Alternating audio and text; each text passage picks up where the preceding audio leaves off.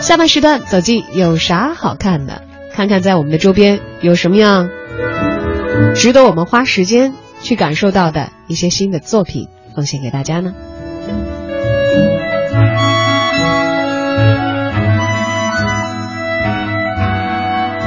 有啥好看的？首先来关注一下今天公映的电影《消失爱人》。有的人可能要惊呼一声：“哦，就是那个场面特别残忍，这个有有主角被残忍割喉的那个美国电影吗？”其实不是了，这是一个纯纯的国产电影。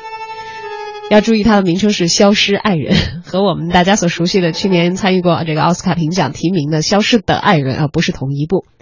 电影讲述了黎明所饰演的凯峰和王珞丹饰演的邱洁这一对恩爱夫妻，在一次结婚周年的雪山旅行当中呢，遇到了意外的雪崩。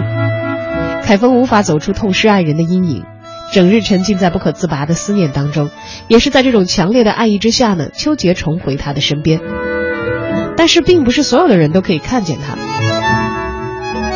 从影评上来看呢，有人说这部影片的的确确抄袭了美国大卫芬奇执导的电影《消失的爱人》，就是我刚才所说的啊，有割喉的非常惨烈的场面的那一部。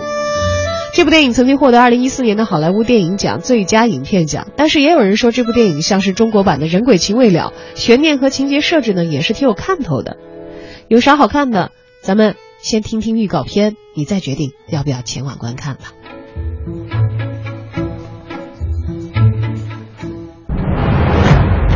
早前在珠穆朗玛峰上所发现的其中一具华裔尸体身份已经被确认。老婆，老婆。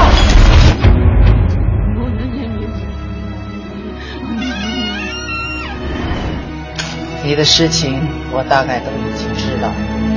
妈妈妈妈找不到。招魂的方式有很多种，如果你想要招请的是你爱的人，你要发自内心的相信他一直都在你的身边。我爱你。